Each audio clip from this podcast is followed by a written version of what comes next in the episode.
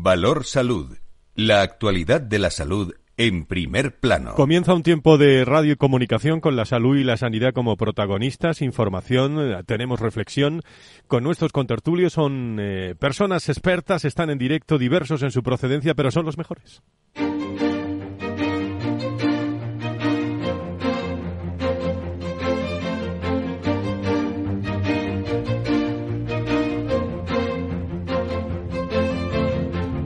Valor Salud es un espacio de actualidad de la salud con todos sus protagonistas, personas y empresas. Con Francisco García Cabello. ¿Qué tal? Muy buenos días, bienvenidos. Es viernes 29 eh, de diciembre, nuestro último valor salud del año con todos los cambios del gobierno que acabamos de escuchar a través de los servicios informativos de Capital Radio con ese nuevo ministro de Economía, eh, Carlos Cuerpo, eh, que se hace cargo de la economía, una economía que, que, tiene mucho que ver también con la salud y que tendrá mucho que ver con la, con la salud, con la salud, seguro que en materia de salud y sanidad vamos a llegar al final del 23 en el haber, seguro con mucho realizado, también mucho por, por realizar, y en el debe siempre hay déficit, déficit en materia de, de salud, siempre hay asuntos que se podían haber hecho, que no se han realizado, otros que se han hecho y se podían haber realizado en otro momento. Eh, siempre hay cuestiones importantes cuando estamos hablando de la salud de todos los españoles en políticas sanitarias porque en salud siempre hay cosas que hacer o prioridades que se deben de, afrontar. De momento, hoy, de eso vamos a hablar, de las prioridades para el año que viene, 2024. Los contertulios eh, les tienen preparado eh, una dosis de eh, píldoras extraordinarias para analizar qué va a ser importante para el año 2024 en materia de salud. De momento predomina hoy el repunte de casos de coronavirus y gripe en todo el país que ha provocado que el Ministerio de Sanidad lance eh, una serie de recomendaciones de la población o a toda la población con el objetivo de frenar la transmisión de la enfermedad. Sanidad ha sugerido el uso de la mascarilla cuando se tienen síntomas respiratorios, de infecciones con el COVID-19. Más allá del, uso de las mascarillas, cuando se tengan síntomas de COVID-19 u otras infecciones, Sanidad también recomienda el teletrabajo eh, para no infectar a los compañeros cuando se sepa que, que puede haber COVID, la vacunación y la higiene de, de, manos. En los últimos días, diferentes comunidades autónomas en Valencia se ha comunicado eh, esta, esta semana que se ha incrementado un 83% en la última semana alcanzando el 247,3 casos por 100.000 habitantes.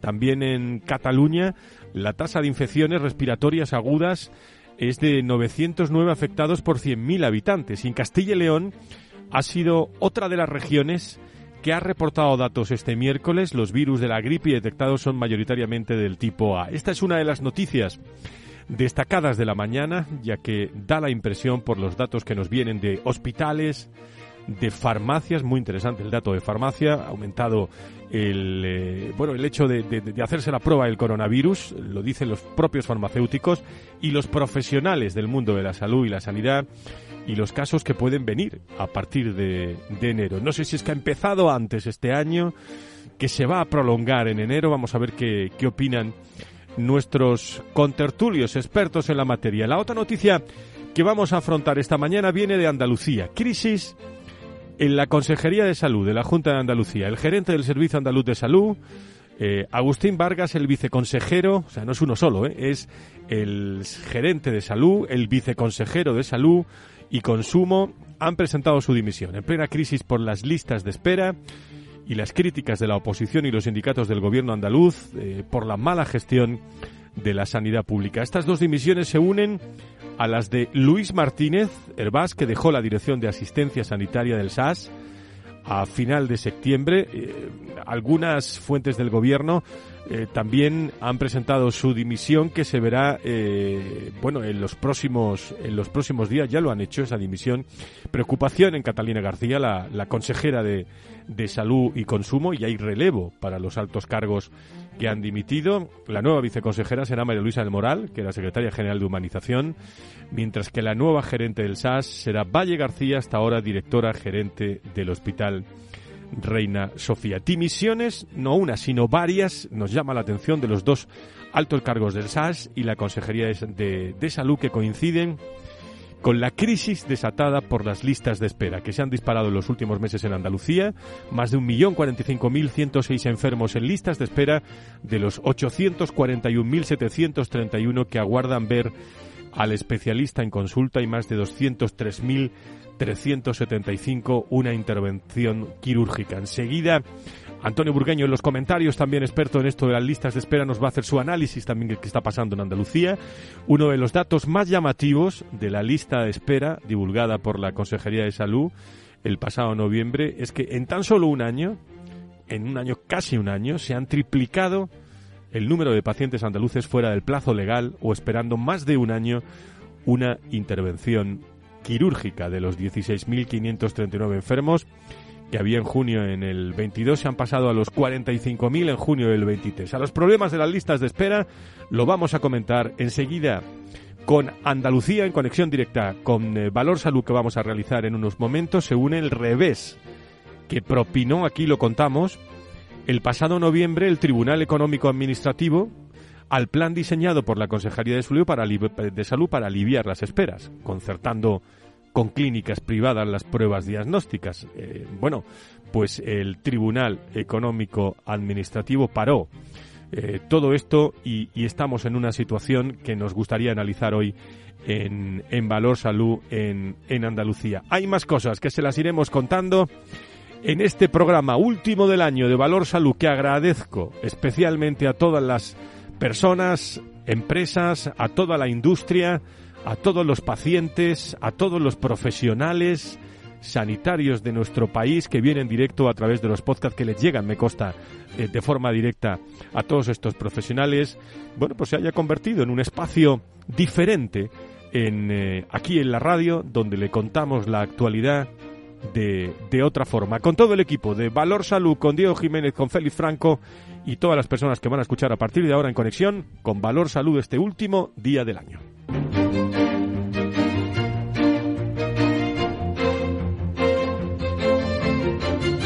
Valor Salud. La actualidad de la salud en primer plano. Saludo eh, a Fernando Mugarza, director de desarrollo del, del IDIS. Doctor Mugarza, muy buenos días, bienvenido. Muy buenos días, un placer hoy en este último programa del año, ¿no? Sí. Y la este víspera del, que viene, a ver qué es lo que nos trae el 24. A ver qué nos trae este 24 y se vaya eh, esa gripe y se van de todos los males de, de, salud de, de, de, estos últimos días del, del año. Saludo también a Nacho. Eh, a Nacho eh, Nieto, que está con nosotros. Eh, Nacho Nieto, experto en políticas sanitarias y experto en, eh, en salud, es consejero de salud de, de, la, de La Rioja. Estaba yo viendo a tantos apellidos hoy que ya no podía decir el tuyo. Nacho, ¿cómo estás? Muy buenos días. Buenos días, Fran. buenos días, Fernando. Buenos días a todos. Buenos días. Bueno, en primer lugar, eh, Fernando, el, afrontando esta incidencia de la gripe del COVID, eh, venimos informando en las últimas semanas en España que estamos atravesando una ola de, infecciones respiratorias que tiene como principales protagonistas a la gripe, al, COVID y también al, virus respiratorio sincitial, eh, una combinación que, que, algunos se han atrevido a definir como tripledemia, eh, según el último informe del Sistema de Vigilancia de Infección Respiratoria que realiza el Instituto Carlos III, entre los eh, días 11 y 17 de diciembre la tasa global de infecciones respiratorias era de 793,9 casos por, por cada 100.000 habitantes, lo que suponía un aumento de, de casi el 51%, 51,6% respecto a la semana anterior. Esto es que en tu opinión, eh, ¿se ha adelantado todo este año las, las altas tasas de incidencia, Fernando? Bueno, yo creo que, bueno, ya sabemos que, que todo, todos los años el virus de la gripe pues sufre una serie de mutaciones, ¿no? Que nos hace que lógicamente tengamos que hacer una vacunación pues especialmente dirigida hacia todos los grupos de riesgo, ¿no? Eh, como siempre decimos, pues eh, poniendo el, punto de mira pues en los pacientes crónicos o en aquellas personas que tienen pues algún algún eh, problema relacionado con su inmunidad, ¿no? las personas que son inmunodeprimidas y por supuesto también en los niños, ¿no? Quiero decir que en definitiva yo no creo que tanto que se haya adelantado como que estamos en plena en pleno apogeo precisamente porque son días muy especiales, ¿no? Son días en los que estamos todos en contacto con todos, donde no tenemos nada más que ver las imágenes de televisión o, o simplemente hacer acercarnos a cualquier centro de cualquier ciudad y ver la cantidad de gente pues que, estamos en comercios, en establecimientos y por supuesto también en la familia, ¿no? Las celebraciones de las fiestas, porque además son unas fiestas entrañables para celebrar lógicamente la familia la familia de todos todos todos unidos, ¿no? Todos juntos. Entonces eso facilita lógicamente la transmisión y a partir de ahí pues efectivamente están esos virus, fundamentalmente el virus de la gripe, está el virus el, SARS-CoV-2 COVID-19 y está también el virus incitial respiratorio, pero no podemos olvidar tampoco eh, las infecciones producidas por el por el virus del catarro, ¿no? Que también tenemos ahí los procesos catarrales.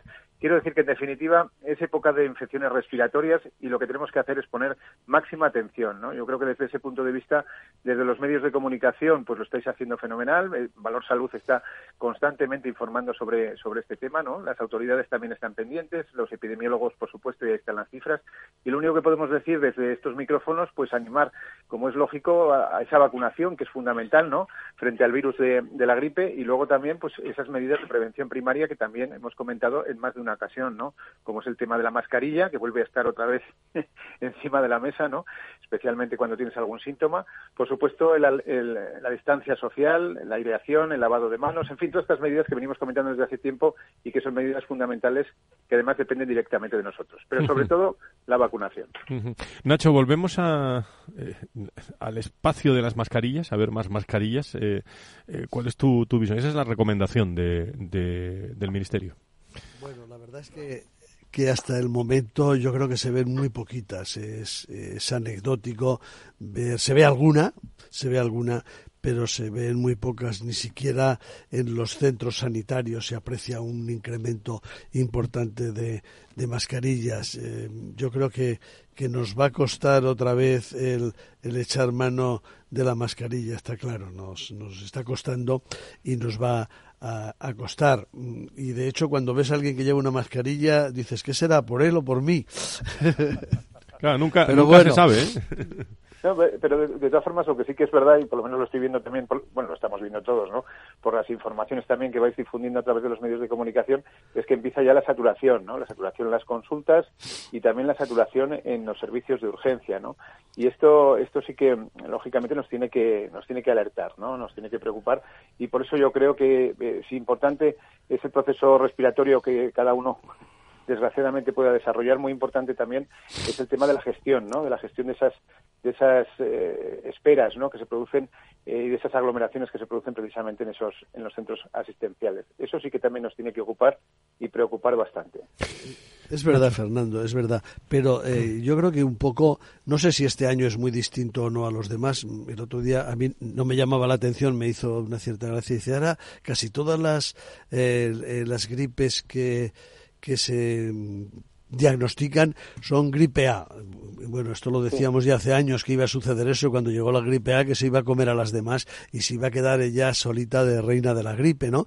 Pero también eh, el, frío quizá haya entrado un poco de repente, ¿no? Antes de lo, de lo esperado. Y esos son, yo creo que los días que se puede estar adelantando un poco más esa, esa mayor incidencia, ¿no? No es a mediados de enero, a finales, está siendo a finales de diciembre, pero puede ser por eso, ¿no? Porque haya eh, otras, otras cuestiones eh, muy importantes lo hayan modificado. Y lo que sí es cierto que, bueno, pues se nos ha adelantado por un lado y siempre de alguna manera al sistema sanitario y en medio de, de las Navidades, pues es, en fin, hay que entender que cueste un poco más reaccionar para que esa atención no se acumule ni en los centros de salud ni en las urgencias que, lo cual no justifica que, que suceda, pero bueno, eh, en todo caso, en todo caso pueden ir por ahí eh, pueden ir por ahí las cosas, ¿no?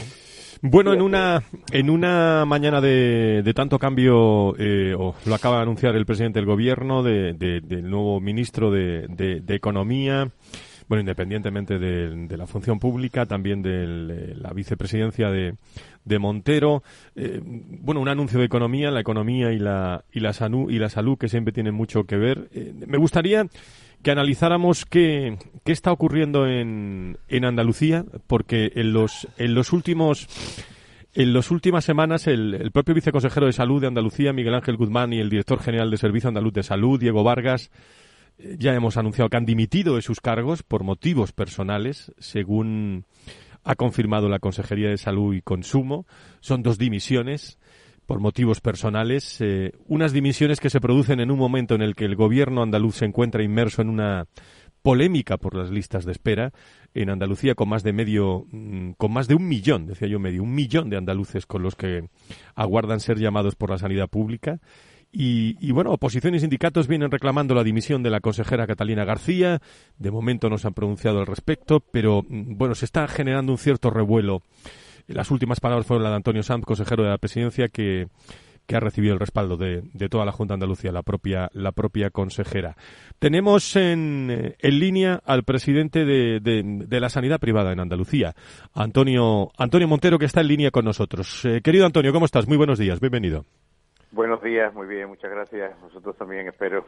Feliz Navidad. Bueno, ¿qué está, qué, qué, qué está ocurriendo realmente? ¿Son, son dimisiones, en primer lugar, para situarnos tú que estás más cerca, eh, dimisiones que se están produciendo eh, por alguna causa? Por, se habla de las listas de espera. ¿Cuál es tu, tu versión para, no solo para creernos una, sino para entenderlo, Antonio?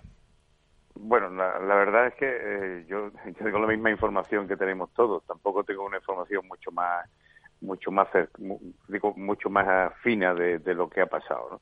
lo que pasa es que sí se veía venir que iba a haber cambios eh, en la consejería desde hace ya algunos meses lo que pasa es que bueno, lo que nos ha sorprendido a todos ha sido la salida de, de Miguel Ángel Guzmán y de, y de Diego Vargas. Se había producido también ya, ah, pues ah, creo que hace un mes, la salida de, de Luis, el director de asistencia sanitaria, que también ha salido hace poco la verdad es que eh, el tema de, de las listas de espera es eh, uno de los, de los motivos, creo yo, por lo que se ha producido eh, estos movimientos en la consejería. esta consejería, desde que se fue Jesús Aguirre al Parlamento, pues cogió una línea continuista y la, la viceconsejera salió consejera y el director gerente de esa pues pasó a viceconsejero y pues, fue así un poco en cadena la, la situación, ¿no? Una situación muy, muy, muy continuista que luego no se vio reflejada en la realidad, ¿no? Porque, por ejemplo, nosotros teníamos una relación estupenda con, con, con Jesús Aguirre y con, con su equipo más cercano. Sin embargo, con la consejera no hemos podido ni hablar, vamos, no, no ni, ni nos ha recibido. Con decirte esto ya creo que te digo casi todo. ¿no? Y bueno, la verdad es que las listas de espera, lo que nosotros esperamos que se cuente con nosotros, ¿no? Que, si, no se cuenta con nosotros no sabemos cómo se van a poder resolver este problema. La Junta, Antonio, trató de aliviar eh, estas listas de espera con un plan que, que incluía concertar con clínicas privadas las, en este caso las pruebas diagnósticas, pero el Tribunal Económico Administrativo lo, lo, echó abajo, ¿no?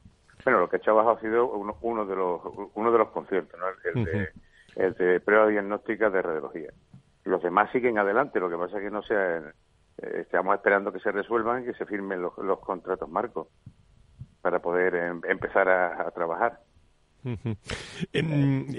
¿Alguna solución, eh, independientemente de estas dimisiones? De, porque parece que el asunto está claro, de las listas de espera, de ese, de ese, de ese aumento, también llama la atención el, el, el cambio en la gestión de, de esta consejería. Cada uno tiene su estilo, ¿no? El, de Jesús Aguirre no es el estilo de Catalina, la, la, la, consejera, pero evidentemente los equipos cuentan mucho aquí, eh, Antonio. Sí, sí, sí, muchísimo. Eh, tenía, la, verdad es que eh, tanto Miguel Ángel como, como digo tenían mucho peso. Entonces no, no sabemos qué va a pasar a partir de ahí. ¿eh? Tenía mucho peso sobre todo hacia el exterior, ¿no? porque nosotros la interlocución la teníamos con ellos. y, nos han dejado un poco ahora mismo estamos en blanca Navidad y nos, hemos quedado en Albi, como se dice, ¿no? Nos hemos quedado sin, ningún, sin ninguna interlocución. Eh, los equipos, como tú bien dices, son muy importantes en estos momentos, porque además el, propio presidente de la Junta lo que ha dicho es que más dinero no hay, que ahora es el momento de exprimir cada euro que se ha invertido. Ahora ya no es un problema de cuánto se invierte, sino en qué se aplica lo que se invierte. Eh, nos, nos, da tiempo en, un minuto y medio alguna reflexión de nuestros contertulios. No sé si se incorpora Antonio Burgueño, eh, que con esto de las listas de espera sabe mucho y luego estará con nosotros. ¿Estás, Antonio, por ahí? Muy buenos días. Estoy, estoy. Bueno, eh, Fernando también. Nacho, en lo, en, lo, que nos queda, a la primera pausa, ¿alguna pregunta para Antonio respecto a esto de las listas de espera? Antonio. Sí, yo, me gustaría, de Antonio Antonio, encantado de saludarte, Antonio. Igualmente, eh, igualmente. Has dicho que haya algún concierto que sí que está funcionando. ¿Cuáles son los conciertos que están funcionando? Así a bote pronto, los que tengas ahí en la cabeza. Bueno, los conciertos que están funcionando son los que están prorrogados desde hace años. Vamos ahí. ah, son prorrogados. Que, que, son, porque están prorrogados. Esos son los que están funcionando. ¿Pero son de quirúrgica o son de consultas? sí, bueno, son, fundamentalmente de, de, quirúrgica, también de pruebas complementarias y también de, de, de, camas, ¿no? De medicina interna. Fernando, ¿alguna, ¿alguna cuestión que sé que te tienes que marchar de viaje en unos minutos? Sí, así es. Antonio, encantado. Oye, solamente, solamente una cuestión eh, relacionada precisamente con esto que has enfatizado de la colaboración eh, pública-privada, privada-pública, no precisamente en los temas de listas de espera. ¿Cómo ves el, futuro en ese sentido? ¿no? Porque llevamos hablando de colaboración privada-pública, público-privada desde hace ya muchísimo tiempo, pero las listas de espera ahí están. Mientras no, mientras no resolvamos ese aspecto tan importante como es la utilización de todos los recursos disponibles del sistema, difícilmente lo vamos a lograr. A lograr. Pero ¿cómo ves tú ese, este, este tema de cara a futuro, eh, específicamente en Andalucía, pero extensible también al resto del país? Mira, yo en, en, Andalucía lo que veo es que el tema de la de, que la privada trabaje para la pública, porque lo decimos aquí así, esto de la colaboración, nosotros la, decimos de una manera un poquito más más pegada al terreno. ¿no? O sea, trabajar nosotros con enfermos públicos es un tema ah, que está muy politizado y es un tema que se que, yo creo que el propio Partido Popular tiene miedo a, hacerlo de una manera, digamos, clara y cristalina. Entonces es, complicado porque realmente no va a haber, como tú decías hace un momento, no va a haber solución, no hay no hay posibilidad de solución de las listas de espera si no trabajamos todos los, los, actores del sistema. Porque, verá, es que médicos no hay, enfermeros no hay, eh, es, que, es que es una realidad como la copa de un pino, no hay manera de saltársela.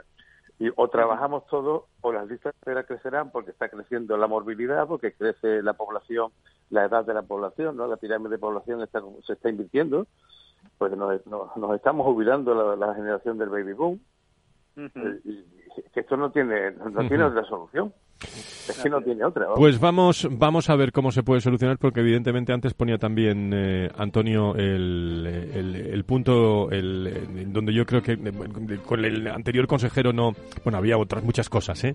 pero evidentemente todos los cambios generan eh, cambios y direcciones políticas también en la, en la salud y en la, y en la sanidad y ojalá se, se solucione pero en los equipos también cuenta mucho esa voluntad. Y si los equipos se van, digo los que funcionan, pues evidentemente eh, se resiente eh, los, los problemas, en este caso de las listas, de las listas de espera. Antonio Montero, te agradezco muchísimo tu presencia esta mañana aquí en este último programa del, del año y seguiremos muy pendientes de, de Andalucía, de lo que pasa. Muchísimas gracias. muchas gracias a vosotros y feliz año. Feliz año, un abrazo. Fernando, feliz año. Un abrazo muy fuerte. Feliz año a todos vosotros eh, y que sea por lo menos tan bueno o mejor incluso que el, que, el que dejamos atrás. Muchas gracias. Me quedo con Nacho, me quedo con Antonio Burgueño en la segunda parte del programa.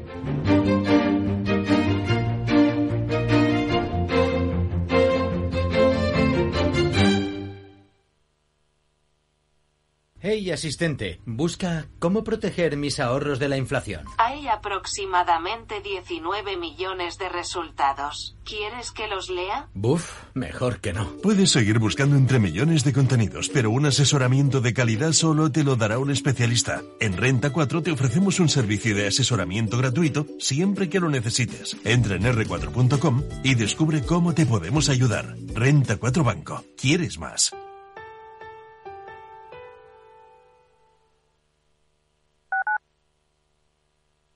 Capital Radio, Madrid, 103.2. Los viernes en Capital Radio te proponemos descubrir y comprender las estrategias de empresas con éxito que servirán de inspiración y ejemplo para la tuya. Escucha Metaempresas, un programa presentado por Andrés Arenas con la presencia y los consejos de expertos en distintas áreas y profesores de reconocida trayectoria. Todos los viernes a las siete y media de la tarde, Metaempresas, Capital Radio. Acción, emoción, pasión. Deporte en estado puro todos los días en el balance de la mano de Paco Lloret. Entre las 8 y las ocho y media de la noche, el balance de los deportes en Capital Radio.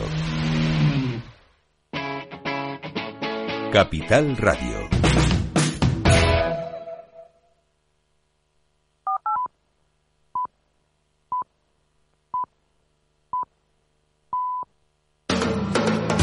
Capital Radio. Diez años contigo.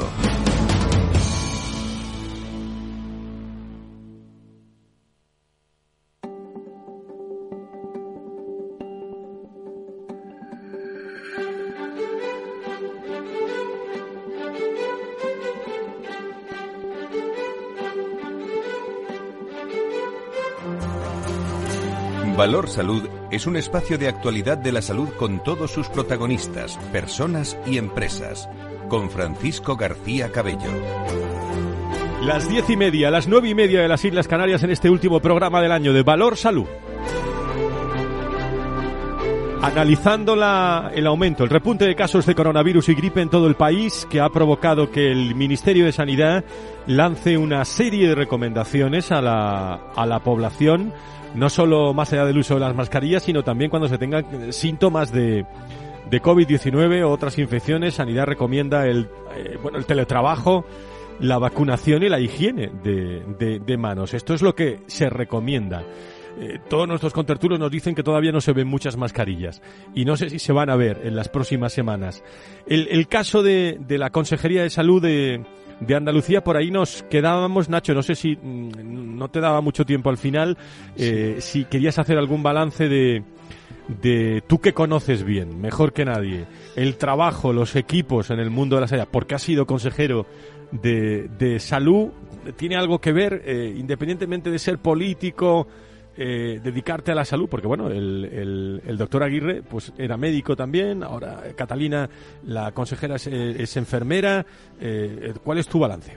Hombre, el, doctor Aguirre era un político con mucha experiencia y con mucho camino recorrido, sin ninguna duda. Eh, vamos a ver, por mucho, y yo lo he dicho muchas veces, ¿no? Que la que la sanidad y la salud no deben ser utilizadas como armas arrojadizas en el terreno político, eso no quiere decir que eh, el camino y la marcha y las soluciones que se adoptan en sanidad tienen que ver mucho con decisiones y con las políticas que se sigan en cada gobierno y en cada comunidad autónoma y, en, eh, y también en, en, el gobierno central, por supuesto.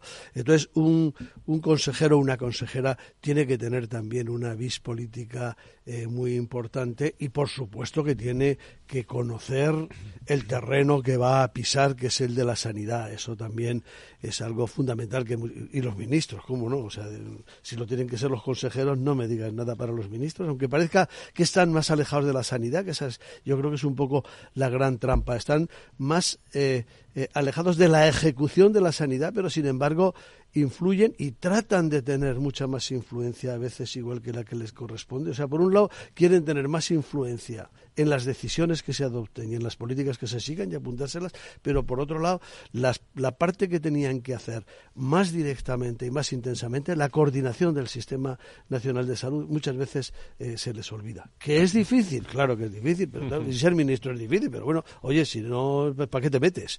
Claro, eh, Antonio Burgueño, desde el análisis de las listas de, espera, parece que ha sido el el, eh, el, problema y las políticas en llevar esas listas de espera en el nuevo, eh, eh, digamos, la nueva consejería de, del, gobierno andaluz, ¿no?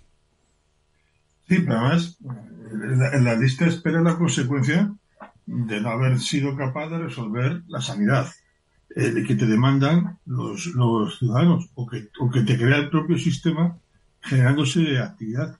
Entonces, eso es un gran problema. Y entonces, para entender esto, hay que ver un poco los datos de la actividad. Datos que tenemos hasta el año 22 que dicen que la actividad quirúrgica no se ha recuperado en Andalucía desde la pandemia. Está, está muy por debajo.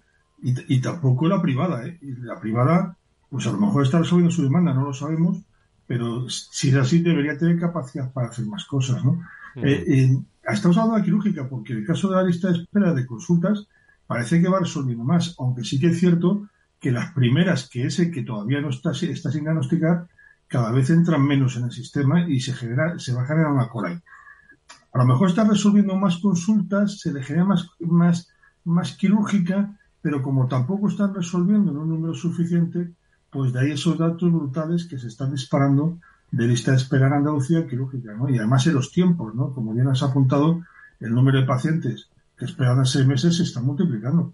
Es que lleva desde junio de 22 hasta junio de 23 se ha multiplicado más que por dos. O sea, es en un año. Y esto no tiene pinta de, solucionarse. Por lo tanto, y, luego un último apunte para no, no enrollarme más, pero esto de divisiones, fijaros que a veces está pasando lo mismo. Y, y bueno, pues, pues puede haber algún paralelismo en que queramos soluciones a corto plazo y si alguien nos que porque queremos seguir vendiendo somos capaces de resolverlo y cuando no se resuelve, pues tenemos que poner a otro para que lo, para que lo, resuelva. No, hay que ser realistas. Este problema no tiene solución fácil a, corto plazo. Pues ni en Andalucía, ni en Madrid, ni en ningún sitio. Y como decía Nacho, el Ministerio, esa coordinación, podría ser fundamental para ayudar a resolver este problema. Bueno, hay dimisiones, pero el, dimisiones que se conocen que trascienden, otras que trasciendes menos. El ser más cesó ayer a, la gerente de atención primaria y, a, la gerente del Hospital Príncipe de Asturias, Alcalá de Henares. ¿eh? Sí, bueno, hay unos, unos temas que... Digo en Madrid. sí, sí, en Madrid. Es que, pero hace poco eh, salió Juancho eh, eh, y, y, o sea, que es que ya ha habido cambios. Es que estamos en un constante vaivén intentando buscar la piedra filosofal de que alguien arregle esto y, lo primero que hace es un análisis profundo, decir cuál es el problema real. Fíjate que en un primer vistazo yo te estoy dando cuatro pistas de por dónde va Andalucía, con datos que dispone todo el mundo, pues son datos fuente del ministerio. Entonces dices, bueno, vamos a analizar bien los problemas, las causas y, atacar a las causas, que no lo vamos a solucionar a corto plazo, pero sí podemos empezar a recortar un poco dónde está y la población sea realista con lo que tenemos. Antonio, yo, eh, vamos a ver, estoy de acuerdo contigo y en, los, en el análisis de los datos ni siquiera voy a entrar.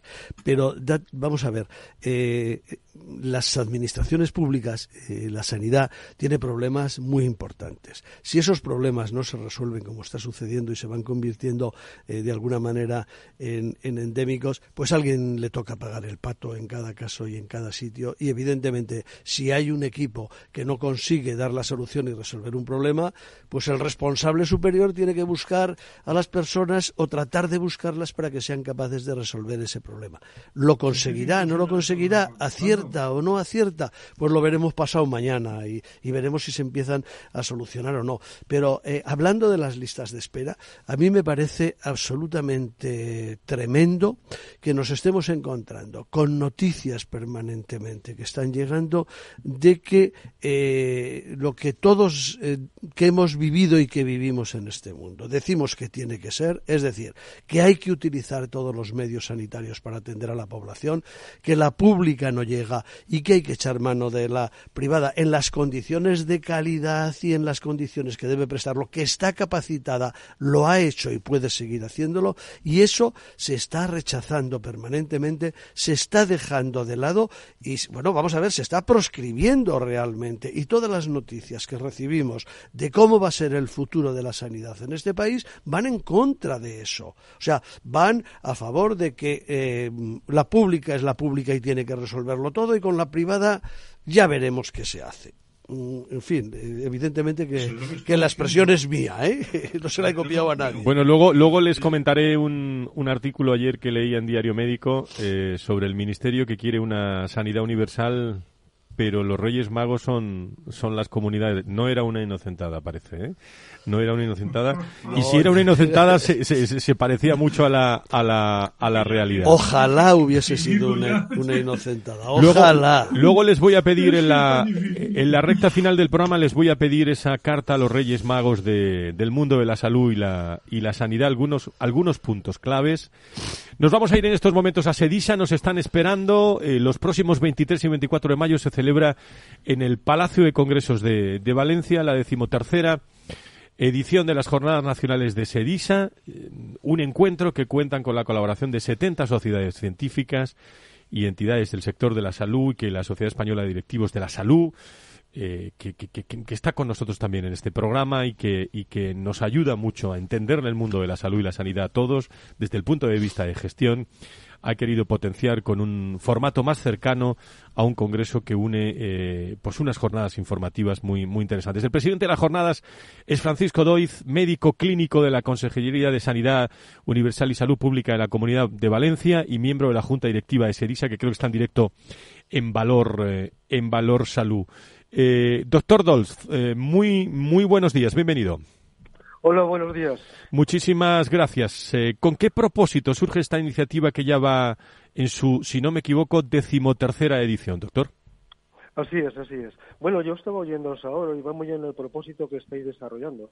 Y esto viene desde cuando apareció la pandemia y todos nos planteamos que el sistema nacional de salud tenía que cambiar y necesitaba una serie de, cambios importantes. Pero también la, la pandemia nos enseñó cosas que teníamos que tornar nota y abordarlas. Pues estas jornadas van un poquito por todo eso. Venimos a decir que la gestión sanitaria adquiere más trascendencia que nunca y que necesita de talento, talento y formación para poder desarrollar equipos de alto rendimiento que sean capaces de interpretar los datos que se están generando, que son muchos, eh, que dan valor estratégico y con un sentido común importante, que trabajemos todos juntos, que no haya nichos de soledad, sino que todas las sociedades eh, tienen su labor también de gestión junto con SEDISA, incluso con todos los niveles macro, meso y micro, trabajamos conjuntamente para buscar soluciones sostenibles, reales, y analicemos ya de una vez y nos pongamos de acuerdo realmente hacia dónde vamos y qué dónde queremos ir.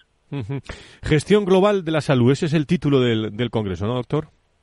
Efectivamente, gestión global porque, por lo que he dicho, queremos que la gestión sea de, de manera global, no que sean nichos nada más, eh, no que cada uno haga su gestión, sino que hagamos una gestión eh, dialogada, que lo tengamos todo en cuenta. Y también eh, contemplemos lo que se llama el One Health, es decir, una única salud. ¿no? Eh, la pandemia nos ha enseñado que las vienen muchas veces del, mundo animal y el cambio climático nos ha demostrado también que hay muertes por ello. Por lo tanto, eh, tenemos que contemplar el concepto One Health, es decir, una gestión en la que entre todas las sociedades, todo el mundo que interviene, incluso pacientes, eh, desde un concepto mucho más amplio. Es que todos los determinantes de la salud, todo lo que nos acontece, e incluso la salud animal y el cambio climático estén contemplados. Eh, donde, corríjame, pero donde sabemos que la sostenibilidad eh, va a tener un peso muy muy importante en este en este encuentro como bueno como concepto de, futuro en todas las organizaciones, pero especialmente en el mundo de la salud y la sanidad.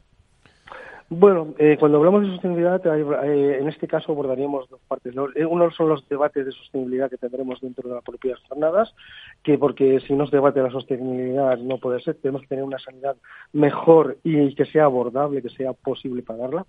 Pero sí que es verdad que la sostenibilidad también en este caso lo estamos marcando desde el concepto de la Agenda, de la agenda 2030, cuando los objetivos de desarrollo sostenible se contemplen. Es decir, eh, vamos a, un edificio que es de Noma de Foster en, en Valencia, ya premiado por, por ser uno de los mejores del mundo en dos ocasiones también a una ciudad que está considerada verde para el 2024 y nosotros no podíamos nada menos que estar en esa línea, es decir, queremos ser sostenidos desde, el punto de vista de la huella de carbono, nos, nos estamos comprometiendo a que haya eh, todo lo que hagamos de catenencia de la proximidad, eh, todo deje en una huella de carbono muy bajita y, lo más, y, cuando la produzca pues la, la podamos corregir vía donación y plantación de arboleda, y temas similares. Bueno, pues un ponente, eh, eh, una jornada, eh, decía yo, que, no es que necesite, es que va a tener ponentes, me imagino, extraordinarios, ¿no, doctor? Mi última cuestión. Sí, porque se hable bastante el abanico. van a haber máximas autoridades dentro de las sociedades científicas que estarán con nosotros, también máximas autoridades de, dentro del mundo de las OTS, de los Objetivos de Desarrollo Sostenible, también pero también dentro de la ingeniería y todo aquel abanico que contempla lo que es sanidad, porque la sanidad no solo es una cosa, sino son muchas, la, unión de muchas cosas. La salud es lo que he dicho, One Health. Por lo tanto, habrá representantes de peso del One Health. Bueno, en un día que estamos hablando, eh, doctor, de, qué difícil es muchas veces unir esa gestión eh, ustedes que hablan de sociedad española de directivos de la salud y que tanto hablamos con, con ustedes, que es difícil es ese servicio público, esa gestión eh, con la toma de decisiones en las consejerías que sean, ¿eh? pero cuando estamos hablando de un tema clave como es la, la salud en, en, nuestro país y la salud tan importante para los ciudadanos, ¿no? Sí, es que es, es complicado porque mm, yo creo que hay demasiada gente mirándose su propio ombligo. Tenemos que coordinarnos, tenemos que ponernos de acuerdo, porque va con ello nuestro futuro, va con ello el futuro de nuestros eh, usuarios y es importante. Por lo tanto, eh, tenemos que ponernos de acuerdo sí o sí, pero no solo nosotros, sino tenemos que atraer a los propios pacientes, a los propios usuarios, para que nos digan qué es lo que quieren, qué es lo que desean, qué solución aceptarían, qué es lo mejor que piensan que es para ellos. Porque no se nos olvide, todo esto es de ellos y se paga vía presupuestos, vía, vía, vía impuestos y por lo tanto el usuario pinta. Eso es un, uno de los elementos fundamentales que hay que tener en cuenta y que seguro que nos aportan soluciones a lo que ahora no, no estamos viendo como solución. Porque cuando mi experiencia personal es que cuando he hablado con los usuarios, no son, no son no, todo el mundo tiene miedo de que sean extra exigentes y nada más que pidan cosas imposibles y lo más claro, no, no, no, son muy razonables, a vez Te das cuenta que te dan más soluciones que problemas, por lo tanto hay que tenerlos en cuenta. 23 y 24 de mayo, no sé si Antonio Burgueño, Nacho Nieto tiene alguna cuestión y si no, cerramos ya esta, esta charla. Antonio, eh, Nacho, ¿alguna cuestión para nuestro invitado? No, únicamente. Saludarle, Francisco, y, y, decirte que muy bien organizado. Intentaré pasarle porque no ando muy lejos. Y, y nada, eh, apuntéis también la inteligencia artificial, tan manida y tan importante a la vez, ¿no? Sí, sí, sí. Bueno, vamos a ver. Eh, la, la, pandemia nos ha demostrado que la inteligencia artificial, todo lo que sea telemedicina, etcétera, etcétera, ha sido importante porque ha, ha hecho que nos acerquemos a la población. Eh, hemos con ello conseguido equidad y hay que hacerla. Inteligencia artificial también por, por no porque decida por nosotros, sino que sea herramienta de apoyo a la decisión. ¿vale? Por lo tanto, sí, va a ser un, un, unas jornadas donde la inteligencia artificial va a estar constantemente. Si venís lo veréis porque todos los stands van a funcionar en ese sistema, incluso eh, no lo dejo aquí porque lo dejo como, no digo más porque es como sorpresa. Una aclaración, el Congreso es el 22, 23 y 24 de mayo. 22, 23 y 24. Eh, y 24. Aclarado queda.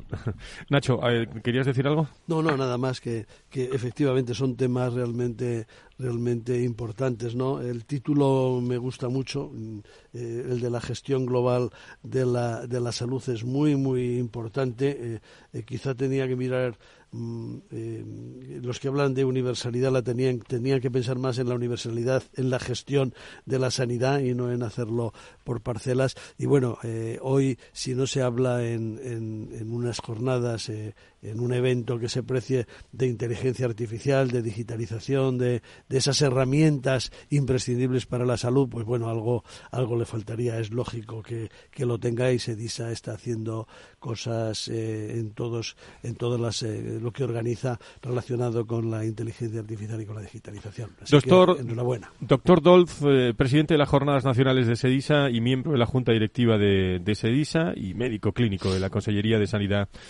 eh, Salud Pública en la Comunidad Valenciana. Le agradezco mucho su presencia, estamos muy pendientes de estas jornadas, aunque queden todavía algunos meses, parecen que quedan muchos meses, pero eso está ahí ya, ¿eh? el 22 y 23 y 24 de mayo. Muchísimas gracias por estar con nosotros. Muchísimas gracias a ustedes, están invitados a las jornadas. Ahí estaremos, muchas gracias.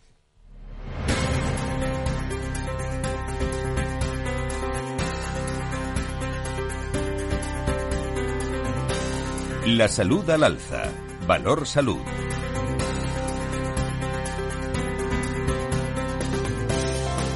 Enseguida nuestros contertulios nos van a dar algunas recomendaciones para el 2024 de la salud, pero a lo largo del mes de diciembre hemos querido poner el acento en la necesidad de trabajar el bienestar y la salud mental de los empleados en las organizaciones. La salud mental nos va a ocupar mucho tiempo el año que viene, ¿eh? en el 2024 en este programa, y para ello hemos contado con diferentes expertos que se pasan por esta atalaya de la comunicación en la salud. Eh, queremos que sea una atalaya de la salud mental en algún apartado del programa.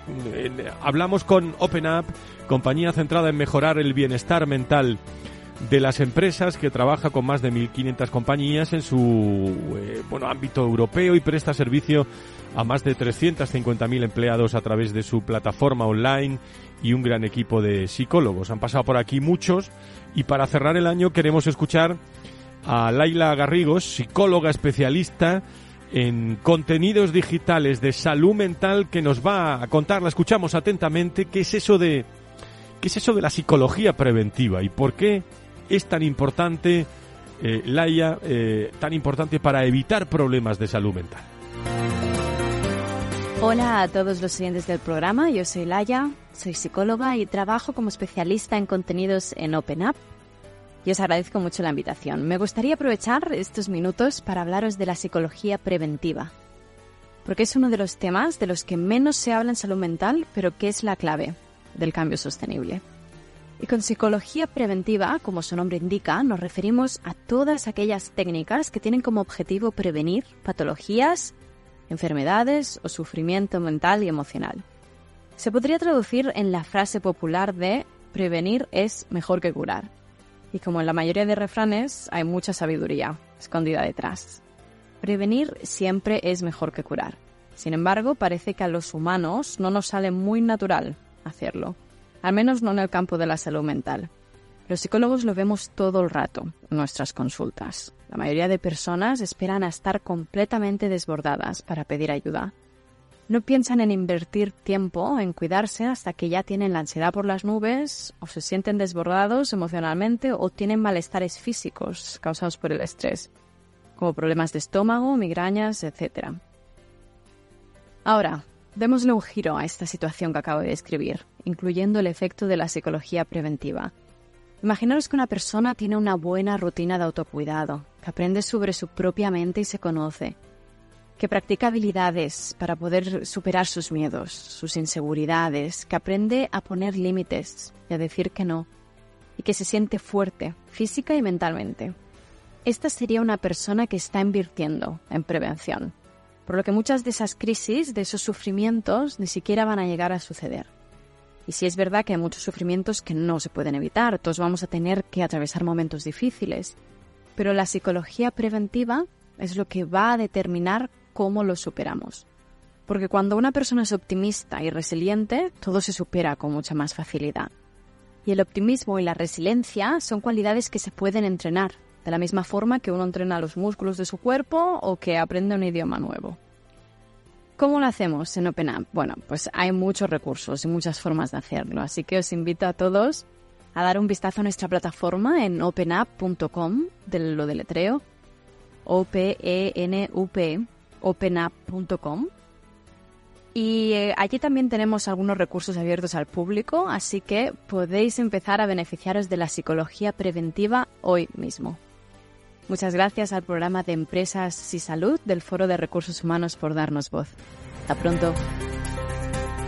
Muchas gracias a Open por estar con nosotros. En, eh, hace tan solo, precisamente, en el programa del Foro de Recursos Humanos estuvimos hablando ¿Y cuánto, cuánta relación de, con temas de bienestar, de salud, a raíz de la pandemia entre el, entre el Foro de Recursos Humanos y este valor, valor salud? Estuvimos hablando con el Observatorio Generación y Talento del bienestar generacional en el ámbito laboral, es decir, cómo, qué opinan las distintas generaciones en el ámbito de la salud. Bueno, un informe que preparó Elena Cascante, Ángeles Alcázar, que seguirán con nosotros el año que viene, eh, pues una vez al mes hablando de esta diversidad y de distintos aspectos de las generaciones, pero hubo un detalle también ah, de, dos empresas, de Generali y de Securitas Direct, eh, que nos hablaban de cómo influía. Quisimos contar con la realidad de esas empresas. Eh, conocimos la experiencia de Generali, la voz de Javier Zubicoa, que es el responsable de Relaciones Laborales, Diversidad e Inclusión.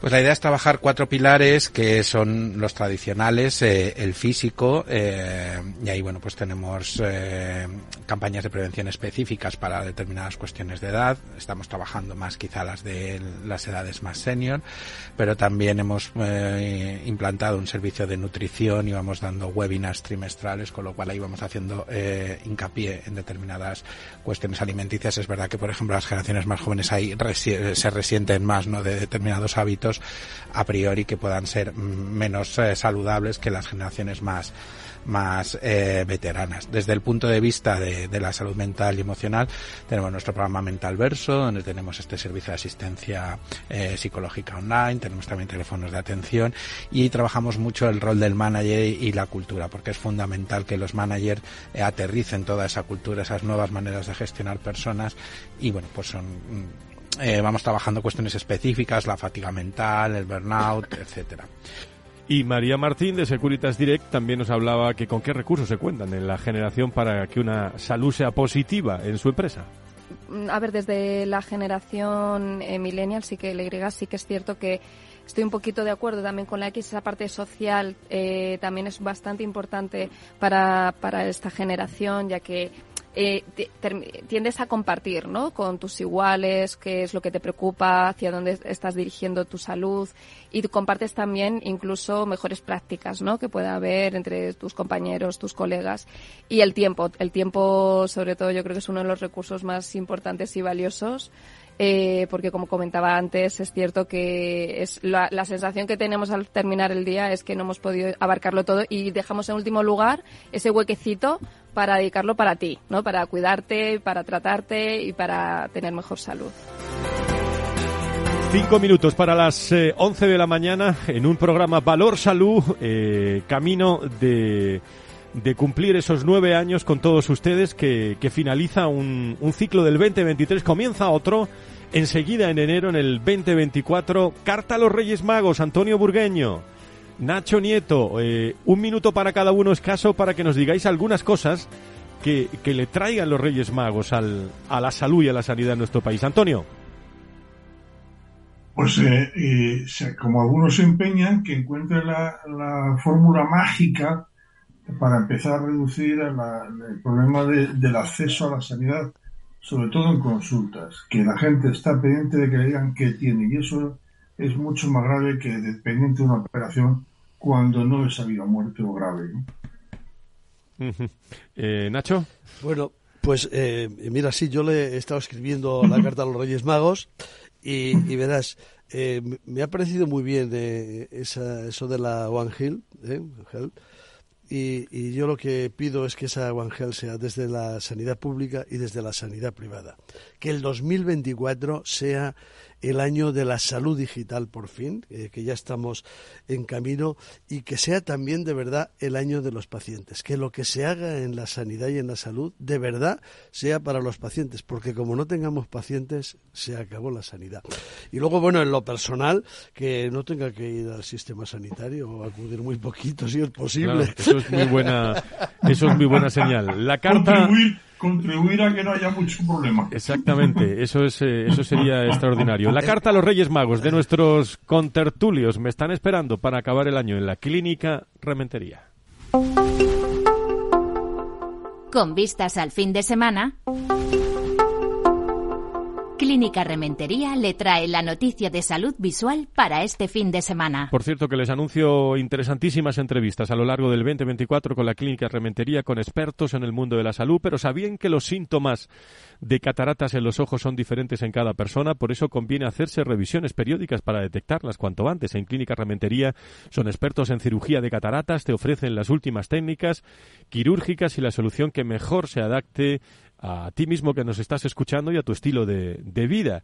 Infórmate en el 91 308 38 38, 91 308 38 38 o en clínicarementería.es, una clínica rementería que curan ojos y que tratan personas. Clínica Rementería le ha traído la noticia de salud visual para este fin de semana. Vamos allá, don Félix.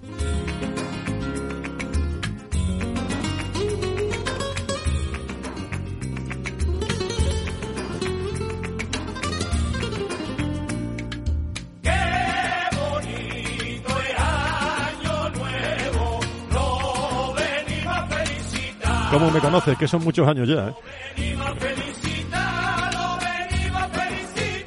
Feliz año nuevo a todos, que disfruten todos ustedes muchísimo en este año, que, que no tengan que hablar mucho de salud, pero sí escucharnos mucho para que estén informados. Nacho Nieto, feliz año, muy, muy buenos días, gracias por estar con nosotros. Muchas gracias Fran y lo mismo, feliz año 2024. Antonio, feliz año, un abrazo muy fuerte. Igualmente para todo el equipo, por cierto, qué grande Don Félix con la música y con todo. ¿eh? Hombre, es que es el grande de, de la radio, de más allá de la radio, ¿eh? con eh, Diego Jiménez también en la producción, con todo el equipo, con todos los contertulios, con todas las personas que se quieren acercar los viernes a esta charla sobre la salud y la sanidad que tendremos el próximo viernes. Que sean felices, bienvenidos al 2024 que está ahí ya a la vuelta de la esquina. Que sean felices, adiós.